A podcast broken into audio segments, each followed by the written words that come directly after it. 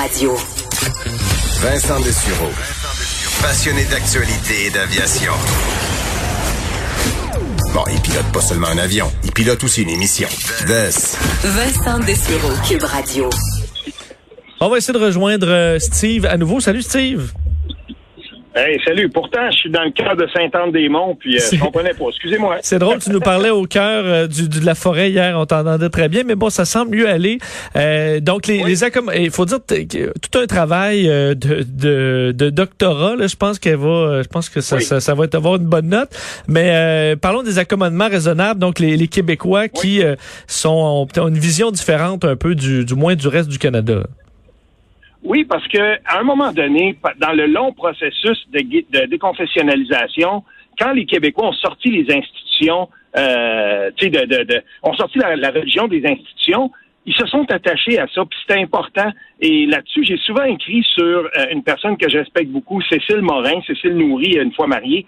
Et euh, c'est une enseignante qui avait été célébrée à un moment donné, saluée par euh, la, la, euh, à l'Assemblée nationale et son travail a été hyper intéressant dans le sens où euh, elle, elle était une ancienne enseignante de rang. elle est décédée il y a quelques années, puis elle a fait le long, le long chemin, le long parcours d'une enseignante qui a vu les écoles de rang qui étaient complètement sous la tutelle du, du, clergé, jusqu'à la commission parents, puis à un moment donné, la déconfessionnalisation des salles de classe. Et pour des personnes comme ça qui ont fait ce long chemin-là, elles, étaient, elles étaient très attachées euh, au fait qu'on sorte la religion aux institutions. C'est resté ça dans le cœur de beaucoup, beaucoup de Québécoises puis de Québécois. C'est important, ça. C'est pour ça qu'on a un rapport un petit peu plus euh, différent par rapport aux autres Canadiens. Par exemple, les signes religieux dans les écoles, les crucifix et tout ça. Ça, c'est important. Euh, je veux revenir avec toi sur euh, et c'est tout. le premier à me soulever ce questionnement-là, honnêtement, et je pense que la plupart des Québécois l'ont jamais vraiment eu là, sur les hymnes nationaux. Euh, on, dans le, sport, avant un match, on l'a vu hier avant le, le, le, le match canadien pingouin. Puis on dirait que, écoute, ça a toujours été comme ça, puis on trouve ça justifié. Mais euh, une fois que tu m'as posé la question, pourquoi on a encore ça des hymnes nationaux alors que les, les joueurs viennent de partout? On voyait Sidney Crosby qui, qui se tape l'hymne américain avant chaque match, alors que c'est celui que le Canada tatoué sur le cœur le plus. Euh, et euh, c'est un débat qui, euh, qui, qui fait rage présentement. Oui, et aux États-Unis beaucoup, et maintenant aussi au Canada. J'ai lu un texte de Terrence Williams dans le Forbes, le magazine Forbes, et ça m'a beaucoup questionné parce que là, lui, il disait, j'ai regardé le match entre les Vegas Golden Knights puis Dallas Stars, puis il disait, j'ai vu quatre joueurs, euh, deux joueurs de chaque équipe, dont Ryan Reeves, un joueur de joueur noir et tout ça. Puis il dit, ils se sont agenouillés avant l'hymne national. Puis il disait qu'ils s'agenouillent des, des joueurs d'origine canadienne, qu'ils s'agenouillent pendant l'hymne américain. Il dit, ils sont, il y en avait deux là-dedans qui étaient noirs. Puis tu sais, il, il trouvait une justification là-dedans. Mais il s'est posé la question, pourquoi sont-ils demeurés genoux par terre pour l'hymne canadien, alors que lui disait, à mon sens, euh, la, la, la, situation policière puis tout ça euh, raciale n'est pas aussi explosive qu'aux États-Unis. Puis posait quand même une question intéressante.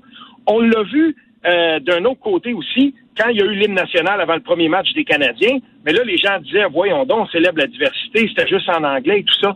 Dans les faits, là, l'hymne national maintenant aux États-Unis, c'est devenu très politique. Je ne sais pas si tu écoutes le football, le, le, basketball des fois, Vincent, mais l'entraîneur des Spurs euh, euh, Greg Popovich, c'est un des plus populaires aux États-Unis.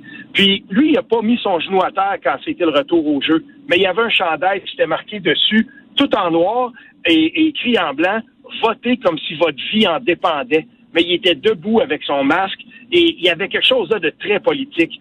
Et dans le même article, le, chroniqueur dit de toute façon, maintenant, l'hymne national aux États-Unis et dans les sports euh, professionnels, c'est en train de devenir un happening politique, là où on, établit des marqueurs, des marqueurs politiques. Et ça, lui, il avait un problème avec ça.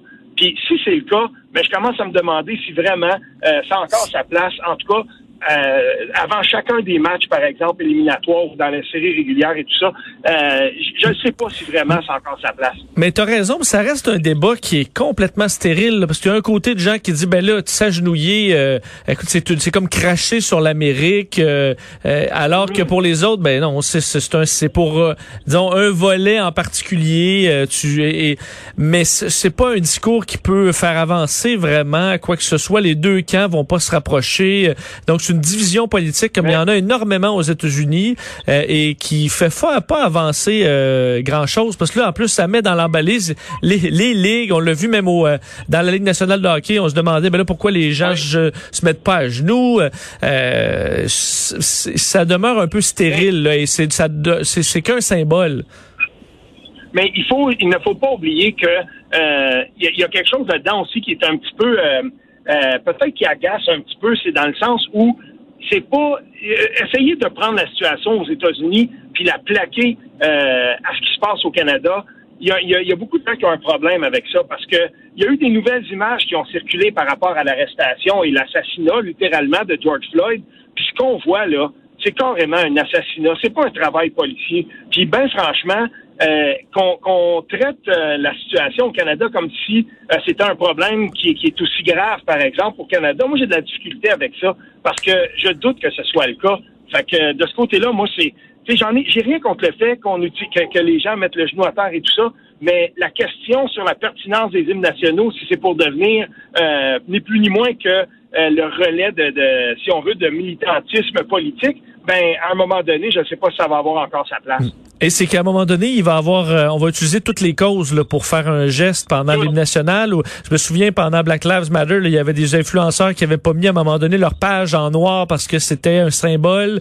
Mais là, tu disais, ben pourquoi toi t'as as fait une publicité pour un, du savon à vaisselle euh, la journée où c'était ça? Puis là, tu dis, ben moi je gagne ma vie comme ça. Puis là, tu vas à la chasse à qui l'a pas fait, qui l'a fait.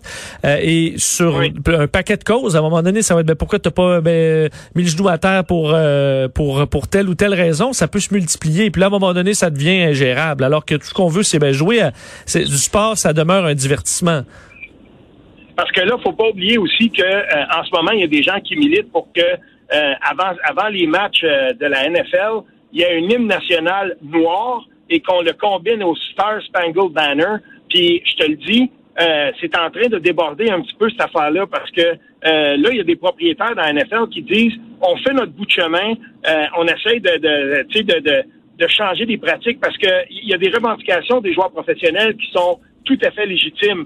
N'oublions pas que parmi les gens qui gèrent les équipes de la NFL, par exemple, pour prendre cette ligue-là, et euh, parmi les, les, grands administrateurs des équipes, des propriétaires, il n'y a pas beaucoup de gens de, de couleur là-dedans. Donc, ils ont raison, les revendications sont légitimes, mais je ne sais pas si le moyen va vraiment être celui qu'il faut pour faire avancer ces revendications-là.